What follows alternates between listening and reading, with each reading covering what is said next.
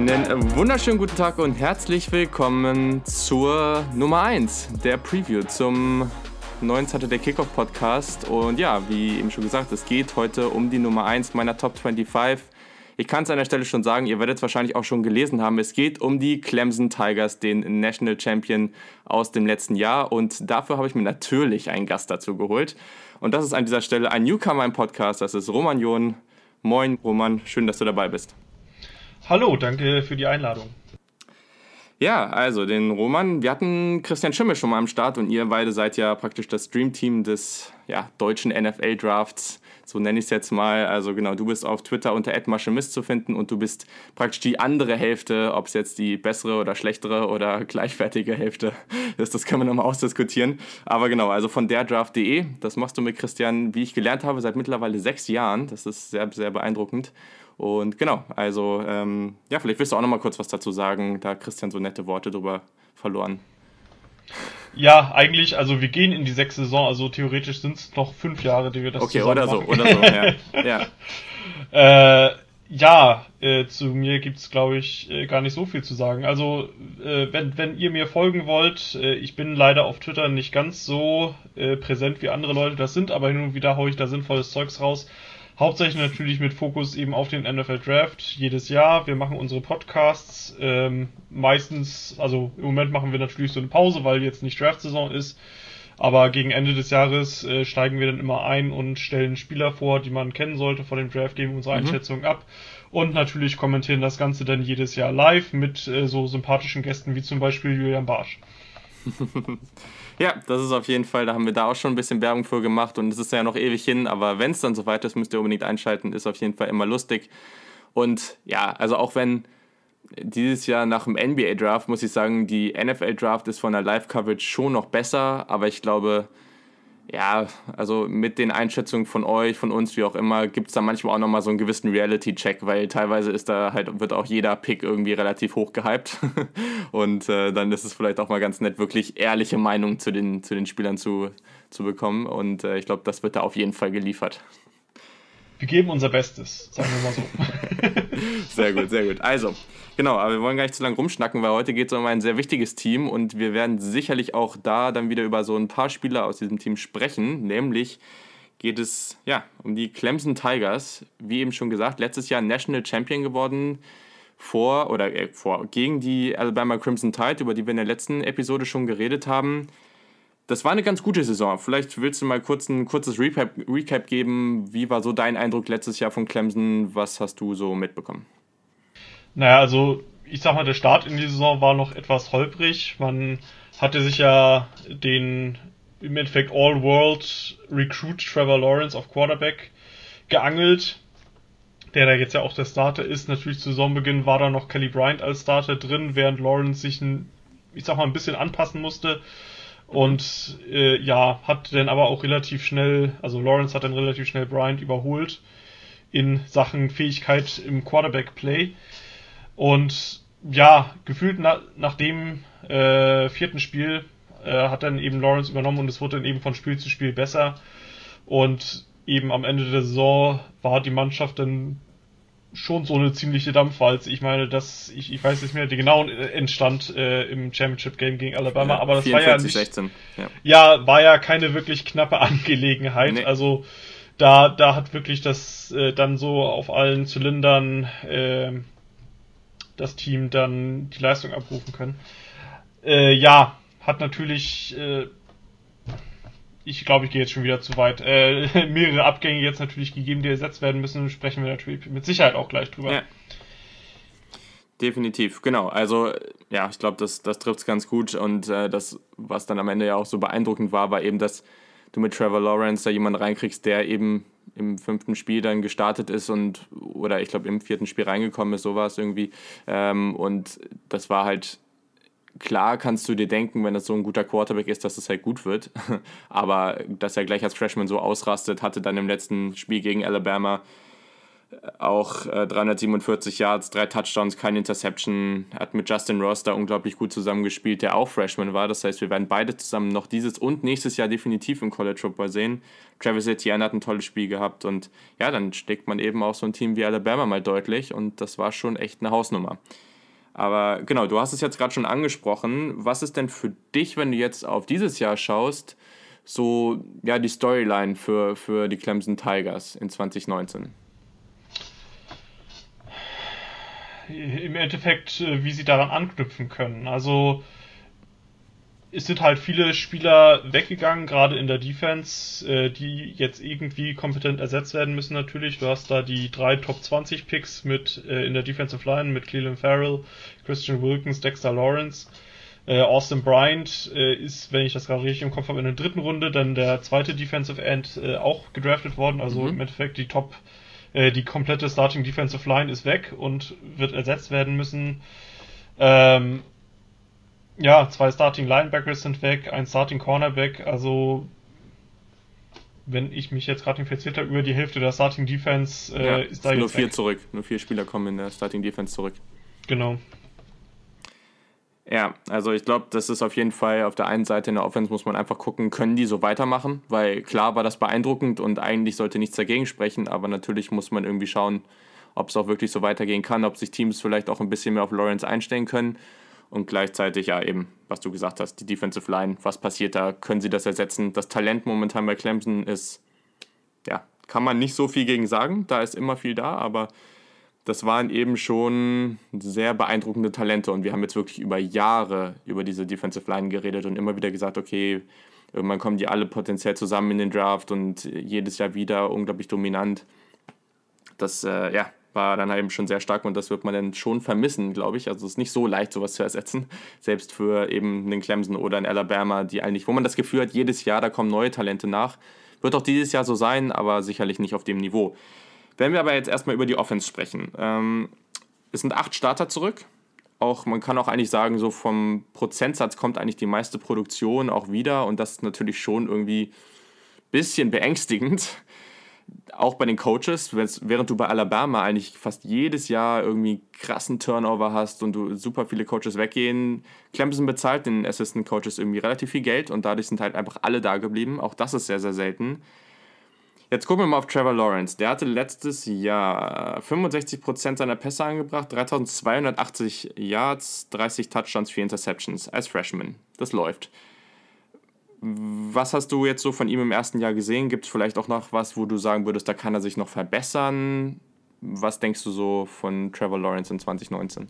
Also offensichtlich kann man sich nach einem Freshman-Jahr noch in Sachen verbessern. Also äh, ganz klar das, was das Offensichtlichste, was man an ihm gesehen hat, äh, wo er noch dran arbeiten muss äh, in Sachen NFL, ist seine Statur. Mhm. Ist äh, e extrem schmal, äh, dünn gebaut äh, zu Clemson gekommen. Ähm, ja, bin, bin ich jetzt schon gespannt, wie er dann diese Saison aussehen wird. Äh, das Haar sitzt auf jeden Fall. ja, ich meine, der, der Spitzname Sunshine kommt ja nicht von ungefähr für die Leute, die den Film Remember the Titans kennen. Ja, äh, ähm, ja also ich meine, es gibt genug Berichte, dass er jetzt eben schon dieses Frühjahr, Sommer Gewicht drauf gepackt hat. Äh, ist natürlich nur sinnvoll. Äh, ansonsten natürlich äh, muss er noch hier und da daran arbeiten, Defenses besser zu lesen, nicht immer zum ersten Read zu gehen. Ebenso diese klassischen äh, Freshman-Krankheiten bei Quarterbacks am College, die manche nie abschütteln können und dann eben auch nicht in die NFL das schaffen. Äh, aber ich bin da einfach mal zuversichtlich, dass das mit ihm noch klappt, dass äh, das Spielverständnis, sage ich jetzt mal, noch besser wird mit der Zeit. Jawohl, also ich glaube, das ist eine ganz gute Zusammenfassung. Wenn wir auf die Quarterback-Position gucken, dann ist es vielleicht auch ganz wichtig, nochmal dahinter zu schauen. Also wir haben mit Chase Bryce jemanden, der ist gar nicht so unwichtig gewesen letztes Jahr, weil da hat gegen Syracuse die vorletztes Jahr gegen, die sind Zweiter geworden in, in der Division hinter Clemson letztes Jahr und die waren ja, im Jahr davor haben sie gegen Clemson gewonnen, letztes Jahr relativ mhm. knappes Spiel gespielt und da hat sich Lawrence ja auch nochmal kurzzeitig verletzt und Chase Bryce ist reingekommen und hat praktisch die Saison gerettet, weil hätten sie das Ding nicht gewonnen, dann wäre das vielleicht ganz anders gelaufen. Hat auch 62% seiner Pässe an den Mann gebracht und ist allgemein einfach sehr respektiert im, im Lockerroom. Und ich glaube, dass das Backup-Quarterback ist ziemlich nice, sowas zu haben. Dann haben sie noch einen Top, Top 10 Quarterback, so, äh, in der diesjährigen Re Recruiting Class bekommen. Den Namen, ja, Taisun Pumachan oder sowas, genau. Tai und äh, dann. Taisun Pumachan. Pumachan, okay, du kannst es besser, genau. Der ist auch schon Early Enrollee gewesen und nächstes Jahr bekommt man dann ja auch noch DJ Ogalele, der ja aus Hawaii kommt und das nächste Supertalent auf Quarterback ist. Also ich glaube, in der nächsten Zeit wird man in Clemson wenig Probleme auf dieser Position haben. Aber jetzt erzähl mir mal bitte, warum das auf Running Back genauso ein kleines Problem ist. äh, weil man Travis Etienne hat. Also ist ein bisschen bitter, dass äh, Tavian Feaster sich entschlossen hat äh, zu transferen. Ähm, Wäre natürlich noch bitterer, wenn er tatsächlich zu South Carolina gehen sollte, dem großen Rivalen von Clemson. Aber ich glaube, dem geht es da eher um äh, die regionale Nähe, dass er nicht so weit wegziehen muss. Ähm, ja, also man hat Travis Etienne, für mich einer der besten Running Backs im College Football, was eigentlich schon gemein ist, wenn man Trevor Lawrence hat und ihn ja noch dazu, der für mich auch letztes Jahr eine sehr tolle Entwicklung genommen hat in seinem ersten Jahr als Freshman. Eigentlich ein mhm. reiner Speedback, äh, den man fast für nichts anderes einsetzen konnte. Jetzt im letzten Jahr wirklich ein absoluter Every Down Back geworden, hat mit viel mehr Power gespielt, mit mehr Toughness, ist äh, recht gut im Pass Protection äh, über das eine Jahr geworden. Äh, ja, sehr, sehr toller Back, eben sehr dynamisch, trotzdem noch, auch wenn er eben an Kraft zugelegt hat. Ähm, dem, dem macht das echt Spaß beim Footballspielen zuzuschauen. Definitiv. Also wer also es kann eigentlich nicht sein, dass ihr von dem noch nicht so viel gesehen habt, wenn ihr College Football guckt, aber genau, der, der James Weaver hat auch schon mal was zu dem gesagt. Also das ist wirklich jemand, der auch einen ganz besonderen Speed mitbringt, definitiv. Letztes Jahr den Single-Season-Record ähm, von, von Clemson für Rushing Yards, Yards per Carry, Rushing Touchdowns, Total Touchdowns und Point, äh, Points Scored gesetzt und natürlich ACC Player of the Year, also einfach mega das Biest. Ähm, was anderes kann man dazu nicht sagen. Dahinter hat man natürlich auch noch einiges an Talent. Lynn J. Dixon, auch ein explosiver Sophomore. Und es wird tatsächlich gesagt, dass das ein relativ ähnlicher Spielertyp wie Etienne ist. Das ist mhm. natürlich vielleicht auch, äh, ja, ich weiß nicht, ob das gut für den Rest des Landes ist. Und der hat letztes Jahr auch 8,8 Yards per Run gehabt. Einfach mega brutal. Ja, auch hier wieder. Also ich glaube, bei der nächsten Position genau das gleiche. Aber offensiv jetzt auf Running Back und Quarterback im Backfield, das sieht sehr, sehr, sehr gut aus und ich glaube, da wird man keine bessere Kombination im College Football finden. Ja, ich meine, Alabama äh, kommt da vielleicht noch ran in Sachen Quarterback-Running Back-Kombination. Äh, aber es ist, ich, ich bin, ich freue mich schon richtig auf diese Offense, denn es sind halt nicht nur die beiden gut. Das ist korrekt, genau. Das ist eine sehr gute Überleitung. Und zwar haben wir auf der Wide Receiver Position, und das ist ja, da haben wir neulich schon mal drüber geredet auf Twitter, ja, da ist Clemson schon in den letzten Jahren definitiv Wide Receiver U. Ich glaube, das kann man ganz ohne Probleme so sagen. Und da hat man mit Justin Ross, Sophomore, 6'4, ähm, der definitiv ein potenzieller Number, äh, Number One Erstrunden, Erst, Erstrundentalent ist für die NFL. Dann T. Higgins, genau das gleiche, Junior 6'4 und dahinter noch zwei Freshmen, die sehr, sehr talentiert sind. Frank Ladson, auch 6'4 und Joseph Ngada, auch 6'4. Die sind alle Gardemaß sind alles einfach brutal talentierte Jungs und es ist ja nicht so, als ob man da nicht noch was anderes hätte. Also auch im Slot hat man da noch sehr gute Spieler und man hat Amari Rogers, äh, einen des, ja, der, der Stars in der Offensive in den letzten Jahren, äh, verloren, weil der sich das Kreuzband gerissen hat und das scheint irgendwie gar kein Problem zu sein. Könnte vielleicht ein Problem sein. Also ich meine, Amari Rogers sollte halt äh, die Slotrolle übernehmen, äh, ja, genau. die Hunter Renfro bis letztes Jahr, ähm, ja, im Endeffekt gefühlt die letzten 20 Jahre inne hatte. Ähm, der jetzt bei, äh, bei den Raiders sich versucht durchzusetzen und ich gehe auch einfach mal davon aus, dass er das schafft, weil er ein guter Spieler ist. Äh, es, es, fehlt eben der klassische Slot-Receiver, beziehungsweise es fehlt so der klare Name, der sich dort durchsetzen kann. Also, du hast es eben gesagt, T. Higgins, Justin Ross, Ladson, Negada, das sind alles Outside-Receiver. Ja. Ähm, und da ist dann eben schon so ein bisschen die Frage, wer, wer kann sich da Inside durchsetzen dazu? Äh, Brandon Galloway, der als Starting Tight End eingeplant war, ist das, ist, ist das äh, für das Jahr suspendiert wegen äh, PED. Äh, mhm. Beziehungsweise, äh, ja, irgendwas Maskierendes oder was auch immer da bei ihm jetzt nachgewiesen wurde. Äh, also Starting Tight End ist da äh, suspendiert. Da ist auch so ein bisschen die Frage, wer die Rolle denn einnehmen kann und dann eben, wer wirklich die Receiving-Waffe über die Mitte wird. das wird sich dann äh, noch zeigen müssen. Ich glaube, also du hast auf jeden Fall recht, aber das Ding ist einfach, mit dem Talent, was man außen auf jeden Fall hat, da muss sich die Defense so stark darauf fokussieren und dann hat man mit DeAndre Overton und äh, Cornell Powell auf jeden Fall zwei, zwei, zwei Seniors, die da potenziell spielen können. Der eine ist auch wieder relativ unkonventionell, weil auch 6'4, der andere ist nur 6 Foot. Also das ist vielleicht jetzt nicht auf, auf dem Niveau, aber ja. am Ende halt auch zwei Seniors, die eben schon viel Erfahrung mitbringen. Und ich glaube, das ist dann eben auch sehr wertvoll. Und am Ende ist dieses Wide Receiver Core einfach absolut brutal und ja. Ja, das stimmt. Also großartig. Also großartig ich meine, äh, Clemson hat im Endeffekt so viele gute Receiver, dass Darion Kendrick, der letztes Jahr ja noch ein Five-Star-Recruit war, jetzt ja. Cornerback spielt. Ja, und auch gar nicht so schlecht, wie man hört. Also er soll Starter sein. Also ja, im, genau, im genau. Spring Game hat er sich äh, nicht so schlecht angestellt. Ich meine, ein ich meine, es war Justin Ross, der hat halt einen absolut lächerlichen Catch gegen Kendrick gemacht in, äh, in Press Coverage. Äh, aber ja, der, hat, der hatte ein paar gute Momente. Ich meine, es war natürlich nur ein Spring Game, äh, wird sich dann über die Saison zeigen, wie das aussieht. Mhm. Ähm, ja, aber womöglich Darian Kendrick äh, Starting Cornerback bei Clemson nächstes Jahr. Oder dieses Jahr, nächste Saison.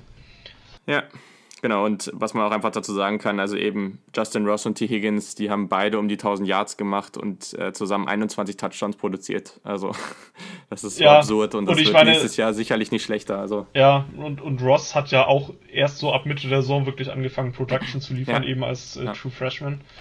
Äh, ja, und also auf Lerzen und Ngada, nach, nach den Eindrücken im Spring Game bin ich auch sehr gespannt. Also die haben da auch einige echt gute Plays gemacht. Ja, Justin Ross im National Championship Game mit sechs gefangenen Bällen für 153 Yards und einen Touchdown. Das war auch ganz okay. Also ja, das läuft. Und wenn man dann auf die Offensive Line guckt, dann muss man einfach nur mal logisch darüber nachdenken, wenn man sieht, dass vier Spieler jetzt äh, im letzten Jahr sind, also alle sehr erfahren, dann kann man sich denken, dass die in den letzten Jahren mit dieser Defensive Line eigentlich ganz gute Competition im Training hatten und dementsprechend vielleicht auch nicht ganz so schlecht sind. Dazu kommt mit Left Tackle Jackson Carmer noch jemanden, der zwar noch äh, Sophomore ist, aber auch dann letztes Jahr von Mitch Hyatt lernen durfte, der jetzt in der NFL spielt. Also auch das ist kein Problem und vielleicht hast du dazu ja auch noch was zu sagen. Ja, also wird sich natürlich jetzt zeigen müssen, wie gut Jackson Carman wirklich ist, war letztes Jahr auch ein ja. Five-Star-Recruit. Äh, ich meine, Nummer 2 Offensive Tackle seines Jahrgangs äh, ja, darf jetzt von Mitch Hyatt übernehmen, der natürlich äh, absolut grundsolide da war ähm, und vier Jahre lang eben Left Tackle besetzt hat. Und der Rest ist natürlich gut eingespielt, erfahren und sollte okay sein, sag ich jetzt mal so. Also es, es fehlt so, dass natürlich, also Carmen offensichtlich ist ein großes Talent, aber bei den anderen, das sind halt, ich sag mal, gute Offensive Linemen. Ähm, und ja, ich weiß, dass Clemson-Fans sich gefühlt seit Jahrzehnten darüber aufregen, dass die Offensive Line besser recruited werden müsste. Ja. Na gut, aber ich glaube auch, das ist kein Problem. Nein, und also dementsprechend also, haben wir hier praktisch die, praktisch, nicht, natürlich wird es die nie geben, aber praktisch haben wir hier die perfekte Offense. Und ja, am Ende brauchst du eigentlich für diese Offense und für diese Skill-Position-Spieler auch nicht eine Offensive Line, wie du sie jetzt bei Wisconsin, Notre Dame ja. oder dieses Jahr vielleicht auch Oregon irgendwie äh, konstant hast. Also ja. Ja, also das ist, deswegen, das ist, das ja. ist Meckern auf hohem Niveau, äh, was, was man mal bei Clemsons Offense dann schon mal anstellen muss. Denn wie, wie du es ja schon gesagt hast, so das auf, auf Tight End, auf Slot Receiver ist man jetzt nicht ideal besetzt, aber das ist effektiv egal, wenn du halt Travis Etienne äh, und die Outside Receivers hast. Ähm, ja, und auch die Offensive Line. Also ist jetzt keine schlechte Offensive Line. Wie gesagt, es gibt halt bessere in der, äh, im College Football. Ähm, aber ja, wenn, könnte das so als eine kleine Schwachstelle ausgemacht werden. Okay, also die Offense ist nicht ganz perfekt. Das können wir hiermit mal so feststellen. Aber im Endeffekt ist das ja schon alles ein bisschen langweilig und deswegen sprechen wir jetzt mal über die Defense. Vielleicht wird es da ein bisschen interessanter. Aber wenn wir natürlich auf die Defense und die Statistiken aus 2018 gucken, dann waren sie in Total Defense Platz 9, in Passing Defense Platz 18, in Russian Defense Platz 3. Also auch das war natürlich ziemlich gut, aber das kann man, wenn man jetzt nicht gerade Oklahoma oder Ohio State heißt, von den besten Teams auch erwarten. Und wir haben aber am Anfang schon ein bisschen darüber geredet. So, wenn wir jetzt auf die Defensive Line gucken, ist zwar, also ich glaube, oder das, was ich jetzt so mitbekommen habe, ist eigentlich fast das allergrößte Problem in der Defensive Line, die Defensive Tackle-Position. Dort verliert man mit Wilkins, mit Lawrence und Albert Huggins äh, insgesamt 1482 Snaps, 25 Tackle for Loss und 10 Sacks. Da gibt es jetzt zwei Ersatzstarter, die haben sich auch im Spring Practice schon ein bisschen verletzt. Wie ist denn da so die Situation? Was erwartest du, wie das da am Ende so aussehen wird? Ja, ist ein bisschen dünn im Moment. Also, ich meine, der Tyler Davis, auch True Freshman, hat einen ganz guten Eindruck im Spring Game gemacht. Mal sehen, äh, was, was der so an Production liefern kann. Ähm, aber ich meine offensichtlich, wenn man die beiden Starter und den ersten Backup verliert, dann muss man erstmal gucken, was da ist. Also offensichtlich Niles Pinkney ist im Endeffekt der ver verbliebene erfahrene Spieler, der Redshirt Senior jetzt in dieser Saison sein wird. Ähm, drumherum wird sich so ein bisschen zeigen müssen, wer, wer, wer denn da startet. Also da ist noch sehr viel unklar. Ähm, und wer dann entsprechend auch Leistung bringen kann. Also wer, wer sich denn da, wer denn da mal einen Leistungssprung machen kann. Hoffentlich gibt's da jemanden äh, aus Sicht von Clemson. Äh, aber wird man eben abwarten müssen. Ja, ich meine, äh, der, der gut, äh, jetzt, wenn man den Namen nicht Jordan Williams, der hat ja letztes Jahr zum Glück, der ist jetzt Redshirt Sophomore, der hat zum Glück letztes Jahr auch schon ein bisschen Erfahrung sammeln können. Also der stand zumindest einige Mal auf dem Feld. Ja. Das äh, hilft ja auf jeden Fall schon mal. Und was man jetzt sagen muss, man hat auf jeden Fall echt tief, also Tiefe im Sinne von viel Talent, aber das ist bei Clemson halt immer da. Ist halt die Frage, weil das alles noch sehr wenig sehr, ja, sehr wenig Erfahrung hat und man einfach nicht weiß, wie es wird. Und mhm. das ist eben sehr, sehr anders als das, was man in den letzten Jahren hatte. Das kennt man so nicht da, aber ja, vielleicht einfach mal eine Herausforderung, ist vielleicht auch mal ganz nett. ähm, auf Defensive End gibt es dann einen Namen, der, das ist zwar Sophomore Xavier Thomas. Und ja, der scheint mir, oder was ich so mitbekommen habe und was man letztes Jahr auch sehen konnte, von der Athletik auch ganz solide zu sein. ähm, genau, was erwartest du dir von dem? Äh, ich, ich, erwarte mir viel von ihm. Ich meine, offensichtlich, er war Nummer 2 oder Nummer 3 Recruit äh, letztes Jahr mhm. aus, aus der Highschool kommend. Ich bin mir jetzt gerade nicht so sicher, ob, ob noch äh, Justin Fields vor ihm war oder nicht im Ranking. Müsste eigentlich, aber ich kann noch mal checken, wenn du redest. Also im Endeffekt der beste Nicht-Quarterback äh, des letzten Jahrgangs äh, hat eben auch schon einige Snaps als äh, Freshman gesehen letztes Jahr hinter äh, Bryant und äh, Farrell. Und es ist halt wirklich ein sehr kompletter Spieler, der eben äh, sowohl gegen den Lauf als eben auch Pass Rush äh, dir helfen kann. Und ja, offensichtlich, von dem erwarte ich mir sehr viel. Und hoffentlich kann er diese Erwartung erfüllen, im Endeffekt dann der nächste große Defensive End von Clemson zu werden, von denen es ja in den letzten Jahren immer wieder einige gab. Hat ja auch schon eigentlich ganz gute Statistiken letztes Jahr aufgelegt, ne? Also ich meine, ja, also ähm, auch, muss, muss, man natürlich sagen, auch viel in Garbage Time denn gespielt. Ähm, ja. Muss man ein bisschen relativieren. Aber also rein rein vom Talent her und äh, eben auch schon von, von den Techniken, die er beherrscht und so weiter, sollte er auch groß rauskommen dieses Jahr. Aber wie gesagt, er muss es halt auch noch äh, zeigen. Deswegen bin ich da etwas vorsichtig. Ja, definitiv. Aber genau, ja, also in der Recruiting Class war Lawrence die Nummer 1, Justin Fields die 2 und mhm. Xavier Thomas die 3. Ja. Clemson wieder solide Nummer 1 und 3 abgestaubt. Genau, und äh, auf der 24-7-Skala, 24-7 Sports, die haben immer eine Skala für ihre Prospects, die praktisch bis zu einer, ja, bis zu einer 1 praktisch geht, also 1,0 ist praktisch das höchste. Ich glaube, das haben die noch und nie gegeben, hat, oder?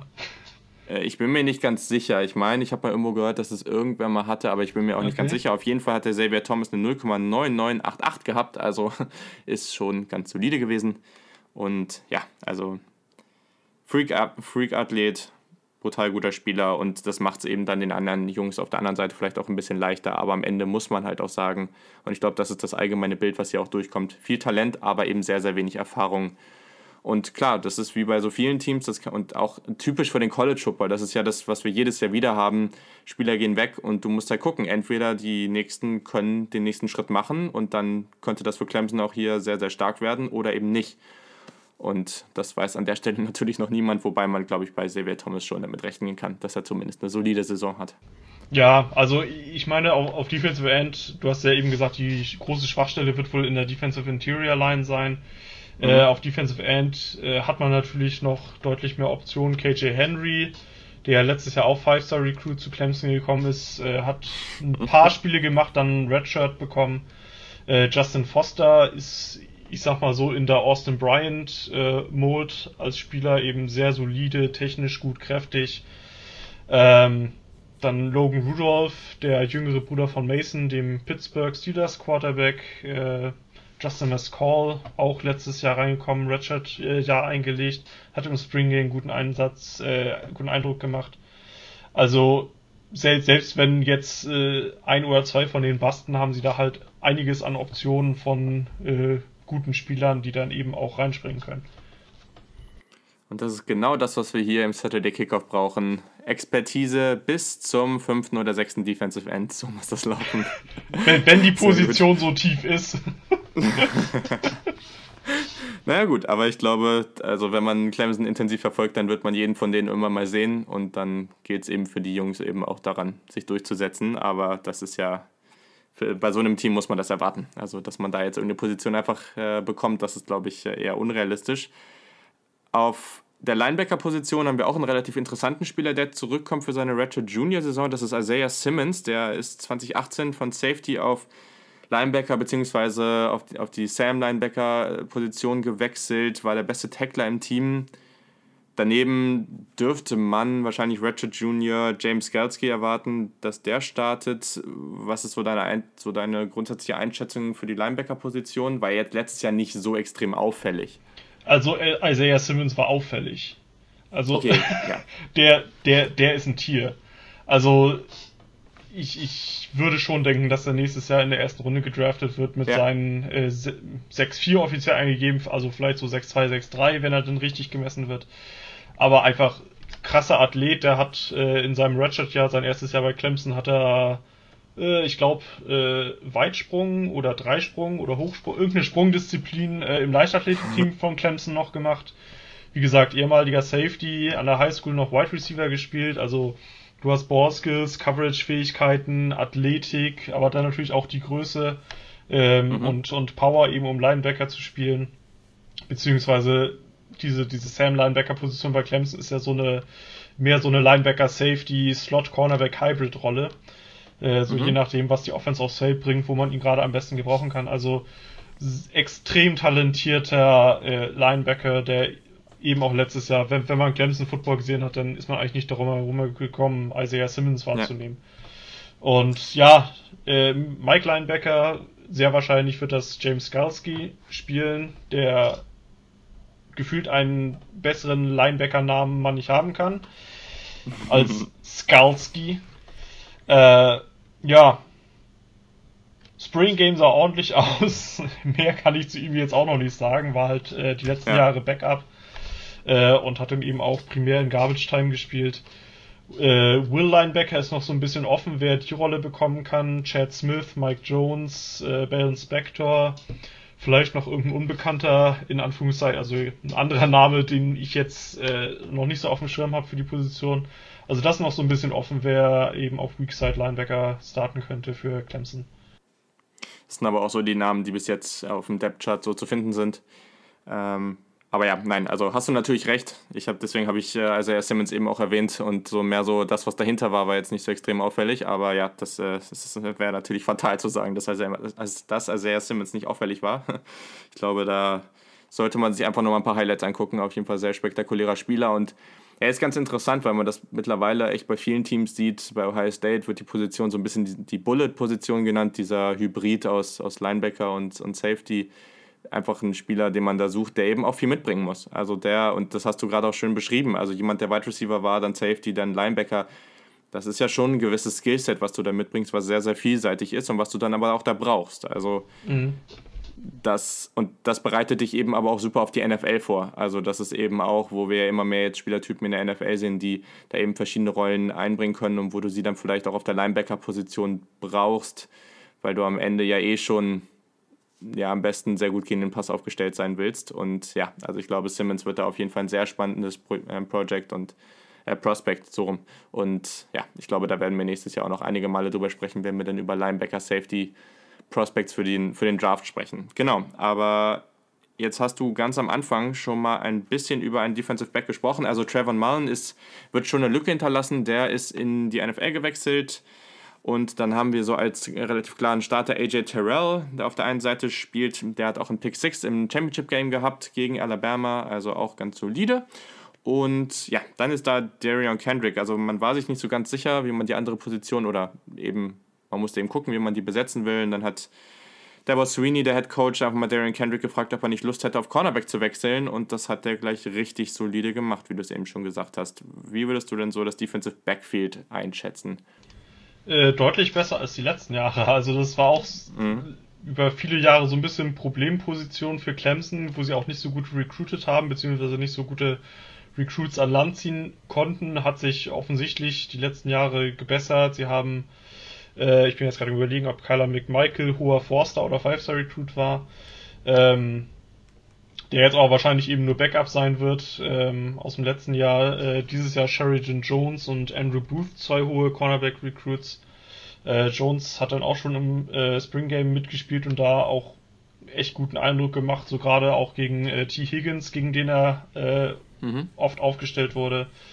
Äh, also da, da ist auf jeden Fall Talent da und also AJ Terrell, auf den bin ich auch so richtig gespannt. Also der äh, war so ein bisschen Hit und Miss letztes Jahr noch, aber wenn du dir halt, ich meine, du hast es angesprochen, dieser Pick 6 äh, zum einen, ähm, also wenn, wenn der einfach Konstanz in sein Spiel reinbekommen kann, kann das ein richtig, richtig guter Cornerback werden. Also er hat, er hat die Größe, die Länge, die Athletik, er kann richtig gut Pressman Coverage spielen, also im Endeffekt wirklich ein er hat die Fähigkeiten, einen Receiver komplett aus dem Spiel zu nehmen. Er hat die Ball-Skills, um eben auch Big Plays für die Defense zu machen in Form von Interceptions. Also auf, auf den bin ich richtig gespannt. Wenn der den nächsten Schritt macht, wird das wahrscheinlich auch nächstes Jahr ein First-Round-Pick sein. Ja, ist ja schon wieder einiges an Talent, was da rumläuft. Und ja, also äh, Kyler McMichael, hast recht, das war ein hoher Four-Star-Recruit. Okay, also ja. so auf der, an der Grenze zum, zum Five-Star. Mhm. Also wir sehen auch hier wieder Talent, an Talent mangelt nicht. Hast eben gesagt, also die Safeties, die jetzt auch wieder beide zurück sind, äh, sind auch beide Seniors, Kevin Wallace und Tanner Muse. Ja, ich glaube, da war es in den letzten Jahren eben so, naja, so semi. Das ist eben vielleicht jetzt nicht die allerbeste Position, aber durch die Erfahrung wird man da sicherlich auch nochmal einen kleinen Sprung machen. Ja, also und am Ende. Ja. Im, Im Endeffekt, also bei, bei Muse und Wallace, das sind auch so eben so ein bisschen Hit- und Miss-Spieler die dann ja, genau. e eben auch mal ein Big Play zulassen. Aber die Hoffnung ist dann natürlich mit der Erfahrung, dass das weniger wird. Ähm, aber ja, also das, das sind jetzt nicht die beiden Über-Safeties, aber äh, mit denen kann man schon spielen. Genau, und dann kommt eben dazu, und das ist das ganz Wichtige an der Stelle, du kannst dir eben auch ein paar Fehler erlauben, wenn deine Offense das ohne Probleme ausbügeln kann. Das ist eben, ja, ist ja so, ja. ne? Also es gibt halt ja. ein paar Teams, das haben wir letztes Jahr bei Oklahoma gesehen und teilweise eben auch Ohio State, vielleicht auch nicht ganz so dominant, aber deine Defense kann eben viele Big Plays zulassen oder auch sehr, sehr viele und einfach eine brutal schlechte Defense haben und am Ende trotzdem gut dastehen, wenn deine wenn deine Offensive eben besser spielt und mehr Punkte erzielt, ist natürlich jetzt eine sehr simple Ausrede, aber bei manchen Teams im College Football klappt das eben. Und es ist ja nicht mal so, ich glaube nicht. Ich glaube schon, dass Clemson hier ein bisschen schwächer wird. Es wäre komisch, wenn nicht, aber am Ende trotzdem sehr, sehr viel Talent da. Und hast du eben schon gesagt, vielleicht auf Cornerback. Ich glaube schon, dass man da zumindest ähnlich gut wie letztes Jahr sein kann. Die Defensive Line wird wahrscheinlich auch, wenn wir, auch wenn wir jetzt hier relativ negativ oder so darüber geredet haben, dass sich da viel entwickeln muss, bis Mitte der Saison werden da auch ein paar Spieler gut spielen, mhm. spätestens dann. Und dann bist du da vielleicht ein bisschen schwächer und dann spielt deine Offense entweder genauso gut wie letztes Jahr oder sogar besser und vielleicht und vor allem hast du eben diese Talente wie ein Justin Ross, der am Anfang noch nicht so noch nicht so auf der Bildfläche da war und eben auch Trevor Lawrence nicht vom ersten Spiel an. Und dann ja, dann ist das auch nicht auch kein Problem, wenn die da mal sich einen Touchdown zu viel fangen hinten, der vielleicht nicht notwendig gewesen ist. Ja, also wenn, wenn ich mir so die Defense als Ganzes angucke im Vergleich zum letzten Jahr, denke ich eben schon, Defensive Line wird wahrscheinlich etwas schwächer sein, eben wegen dieses ganzen mhm. äh, Ta Talentablasses und natürlich auch die Erfahrung, die da weggegangen ist. Aber ich, ich denke eben wirklich, dass das Defensive Backfield einfach besser sein wird als letztes Jahr. Man hat da eben in Anführungszeichen nur Mullen, ähm, als, als Starter verloren. Aber jetzt will mir gerade der Name vom dritten Cornerback nicht einfallen, der letztes äh, Jahr auch, äh, beziehungsweise der jetzt auch gegangen ist. Äh, nee. Da habe ich gerade überfragt. äh, will, will, mir jetzt gerade echt. Ich weiß, weiß nur, der war auch bei der Combine dabei, wurde dann aber auch nicht gedraftet. Also, ähm, auch, auch wenn man dann da eben ersten und dritten Cornerback verloren hat, denke ich eben wirklich, dass, dass man da dieses Jahr auch eben durch das gute Recruitment der letzten Jahre da besser aufgestellt ist. Ähm, ja. Und dass sich das dadurch so ein bisschen ausgleichen wird. Ich denke, auf Linebacker ähm, Joseph und Lamar, die, die, beiden Starter auf Mike und Will sind ja jetzt weg, aber ich denke, die wird man äh, ungefähr gleichwertig ersetzen können und ja, ansonsten in Venables We Trust. Ja, definitiv. Ja, jetzt kurz, ich kann noch mal ein paar Namen raushauen. Du meintest nicht, meinst du Mark Fields? Meinst genau, du, danke Mark Fields, ja. Ja, genau. Das äh, ich jetzt gerade nochmal nachgeguckt. Genau, also, ähm, dann sind wir eigentlich soweit mit dem Team durch. Ich glaube, wenn wir aufs Recruiting gucken bei Clemson, ja, da gibt's, braucht man eigentlich gar nicht so viel analysieren momentan. momentan. Die haben einfach eine Kultur geschaffen, die einfach sehr gut funktioniert. Der Boswini hat einen sehr guten Job gemacht in dem Sinne, dass er halt eigentlich mehr so ein Manager ist und drumherum seinen Assistants und, und DCs und OCs und irgendwie auch immer einfach sehr, sehr viel Geld bezahlt, weil das sehr gute Leute sind und dadurch eine Kultur geschaffen in Clemson, die zum einen viel Erfolg mit sich bringt, aber dadurch eben auch viele neue gute Spieler. Ja, sie rasten da momentan eigentlich komplett aus jedes Jahr. Ich glaube, das ist momentan noch nicht so richtig abzusehen, wann, wann das aufhört. Zwei interessante Sachen, die ich eben noch mal gelesen habe, war, dass Travis Etienne vor ein paar Jahren der erste Recruit von Sweeney war, den er aus Louisiana bekommen hat, das eigentlich gar nicht so weit, weit weg ist. Und dieses Jahr, der Wide Receiver äh, Ngata ist der erste Recruit aus äh, Kalifornien für Clemson seit 1991. Und das fand ja. ich schon beeindruckend. Ja, also Clemson hat lange Zeit wirklich sehr regional nur recruited, also sprich da im Bereich ja. der Carolinas, Georgia, Florida. Äh, und ist, ist gar nicht eben so weit über die Grenzen hinausgegangen. Und gerade bei äh, Joseph äh, Ngata, da wurde im Endeffekt auch so gesagt, das war so ein bisschen für die jetzt der Türöffner eben auch wirklich ähm, mhm. landesweit zu rekrutieren, weil er auch auf Clemson zugekommen ist. Also Clemson hat gar nicht aktiv ihn recruited, sondern er hat von sich aus gesagt, hey Clemson Coaches, ich würde gern zu euch kommen. Ähm, und ja, jetzt eben in der nächsten Recruiting-Klasse mit DJ äh, Uagalele, so in etwa, jo, ja. Ja. der eben auch aus äh, Kalifornien kommt. Also ähm, ist, ist dann eben, wenn dann auch eben andere Highschool-Schüler sehen, so, ach, der, der, gegen den ich äh, irgendwie mal hier im State Championship äh, gespielt habe, äh, ist er jetzt zu Clemson gegangen, äh, warum ich dann nicht auch? Also das hat dann schon so einen äh, gewissen Effekt dann auch gehabt. Ja, definitiv. Aber man muss eben auch sagen, also vielleicht, das kommt ja auch immer ein bisschen auf die Coaches an. Also mhm. wenn du dann eben ein paar Coaches in deinem Staff hast, die vielleicht irgendwo mal eher aus Kalifornien kommen, dann hast du da natürlich auch gewisse Connections. Und das jetzt, also Ohio State macht das ja auch viel Alabama mit Tour und also den beiden Brüdern, den Tagovailoa-Brüdern und sowas, die jetzt ja auch aus Hawaii kommen. Das sind ja alles solche Geschichten, das ist so weit weg, das ist ja auch, also ich, würd, ich weiß gar nicht so genau, so in den letzten fünf bis zehn Jahren ein bisschen mehr gekommen, dass man wirklich deutlich überregionaler und auch national rekrutiert hat. Das war ja jetzt nicht immer so. Und teilweise ist es ja mittlerweile auch so, dass es eben sehr, sehr schwer wird, ja, den eigenen Staat einfach weiterhin zu dominieren. Also das fällt vielen Unis sehr, sehr schwer. Sie rekrutieren vielleicht national ganz gut, aber die, die Prospects, die eben genau bei denen vor der Haustür praktisch äh, sind, die, die verpassen sie dann teilweise. Genauso wie man Clemson jetzt letztes Jahr eben einfach direkt nach Alabama ist und äh, ja, Nick Saban da Justin Ross weggeklaut hat und das, wie man jetzt sieht, einfach eine sehr bittere Geschichte für Alabama. Also ich glaube, da muss man eben, da ist es auch ganz, ganz wichtig zu gucken, dass man halt die Ressourcen oder zu schauen, wie möchte ich die Ressourcen verteilen und will ich vielleicht lieber die Kids aus der Gegend haben oder eben aus dem ganzen Land. Aber ja, ich glaube, für Clemson läuft das bis jetzt ganz okay. Ja, also für mich, äh, und ich habe keine Ahnung, inwieweit das für Highschool-Recruits in irgendeiner Weise wichtig ist, aber äh, offensichtlich, mhm. wenn, wenn ich eben Spieler mit, mit Blick auf den Draft mir angucke, was eben wirklich über die letzten Jahre auffällt, ist, dass Spieler von Clemson im, im Schnitt besser ausgebildet sind als von anderen Universitäten. Also wenn, wenn man sich dann teilweise Spieler, ich meine, gerade letztes Jahr fand ich das zum Beispiel bei der Michigan Defensive Line so frustrierend, einfach wie, wie mhm. wenig äh, die, die Spieler so individuell in Sachen Pass Rush Moves beherrschen, wo du dir eben über Jahre Defensive Ends von Clemson anguckst, die einfach über ein komplettes Arsenal an Pass Rush Moves verfügen, wenn sie dann eben äh, in die NFL wechseln. Also da, da wird einfach auch in Sachen Spielerentwicklung, in Sachen individuellem Coaching extrem gut gearbeitet bei Clemson. Ich weiß halt nicht, inwieweit das für Highschool-Spieler interessant ist, die sich einfach nur sagen, oh, ich will an eine geile Uni gehen und um Championship mitspielen, ob die da überhaupt drauf achten. Aber also für mich ist das auch ein ganz großer Pluspunkt bei Clemson. Ja, sehr schön gesagt. Ich glaube, das ist auf jeden Fall ein wichtiger Punkt und vielleicht für den einen oder anderen dann schon relevant, wenn man auf den Draft guckt. Was wir jetzt machen, wir gucken jetzt mal auf den Schedule und das ja, ist in der ACC an sich meist nicht so das große Problem für Clemson und sicherlich auch ja, etwas, was ich mir wünschen würde für die nächsten Jahre und natürlich muss man einfach gucken, wie sich das entwickelt, aber irgendwas sollte da in der ACC schon mal passieren, dass Clemson da ein bisschen mehr Herausforderungen hat. Nichtsdestotrotz, der Schedule startet nicht so super leicht. Also, wenn, oder wenn ein Teil vom Schedule schwerer ist, dann sicherlich der Anfang weil man erst bei, äh, zu Hause gegen Georgia Tech, dann gegen Texas AM, sehr gute Uni, und dann bei Syracuse spielt.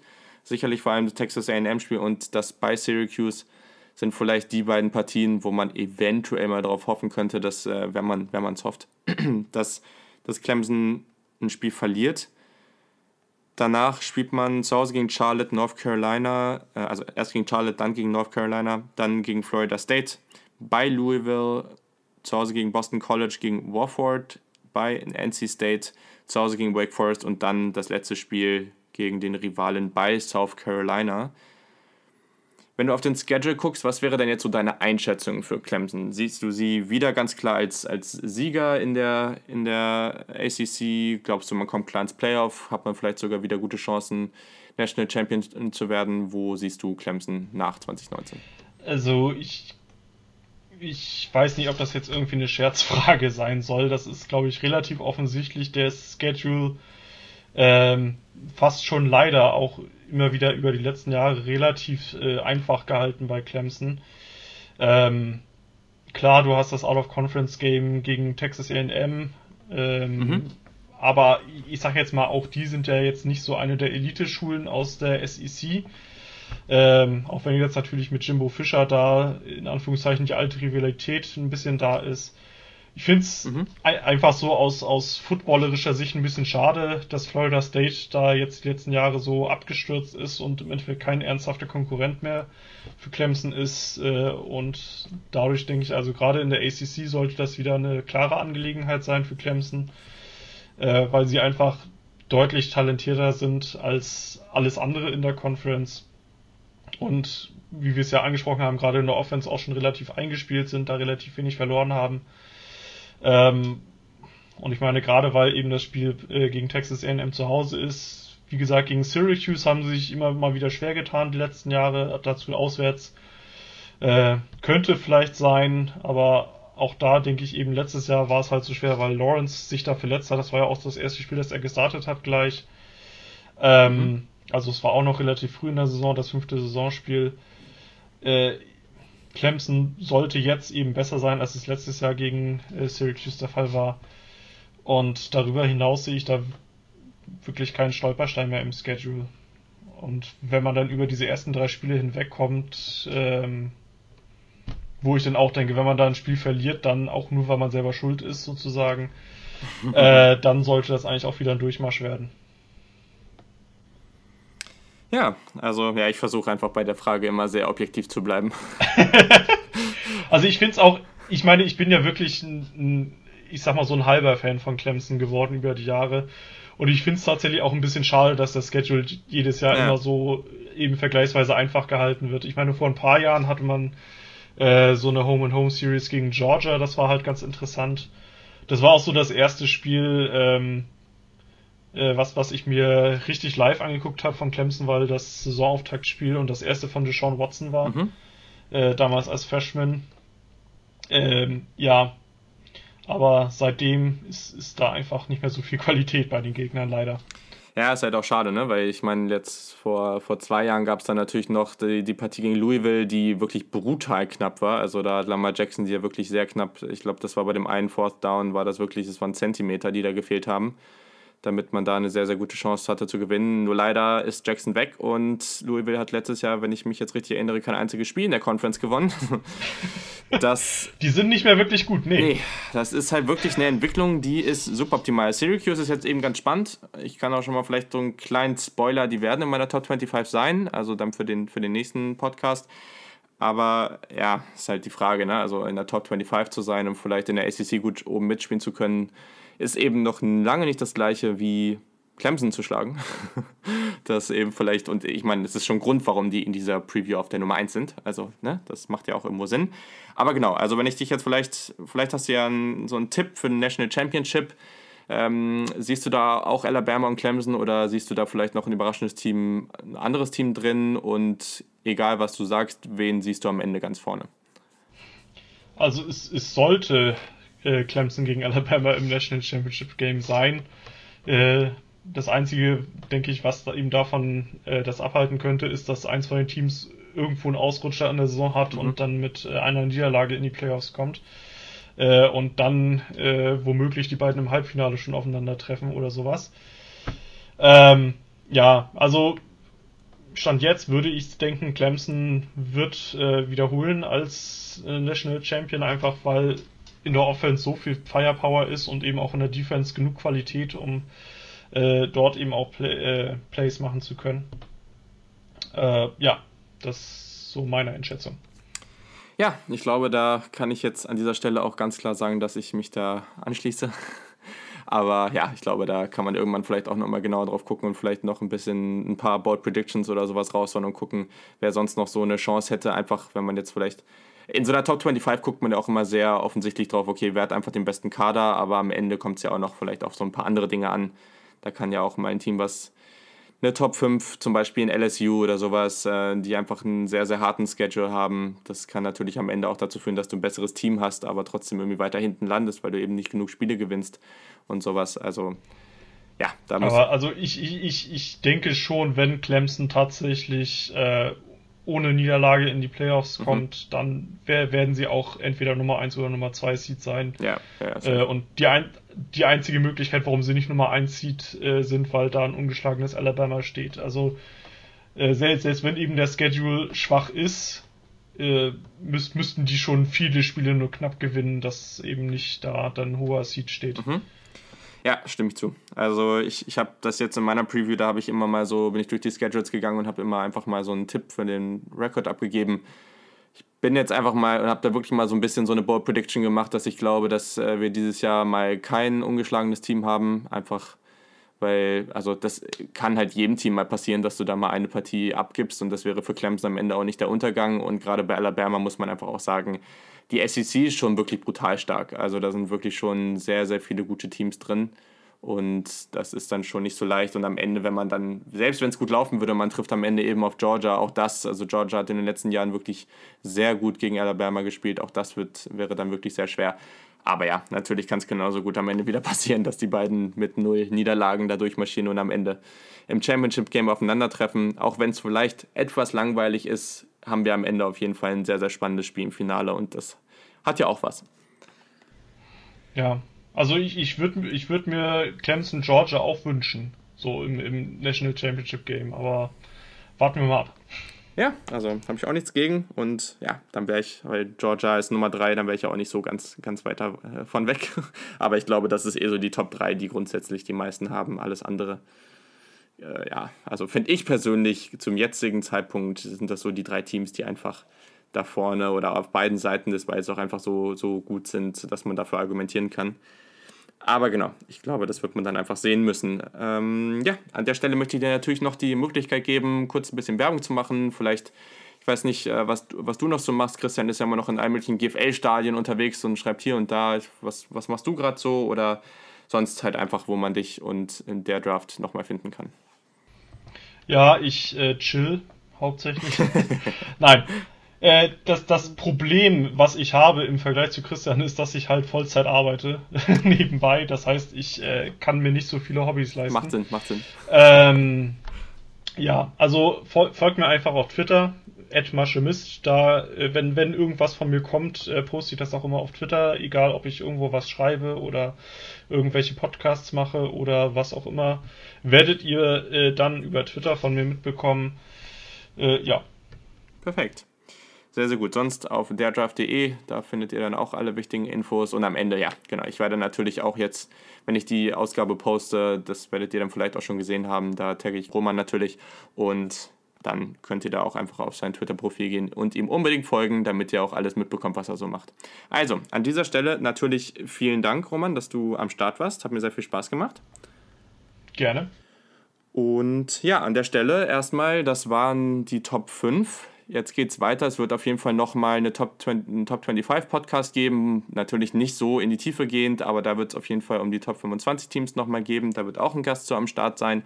Und für alle, die jetzt ihr Team vermissen, die dann vielleicht auch im Top 25 Podcast sagen, hm, das war mir jetzt irgendwie noch nicht genug zu meinem Team, das kann ich vollkommen nachvollziehen. Am Ende war es aber auch einfach so, dass ich klar sagen muss, ich mache momentan schon zwei Podcasts die Woche, das ist schon relativ viel Aufwand.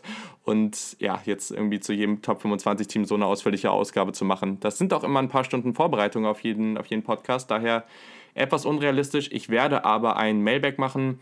Je nachdem, wie viele Fragen kommen, kann das auch ein zwei- oder dreiteiliger Mailback werden und dann könnt ihr da gerne ja, zu eurem Team eine Einschätzung fordern oder eine konkretere Frage stellen und dann werde ich die da alle behandeln.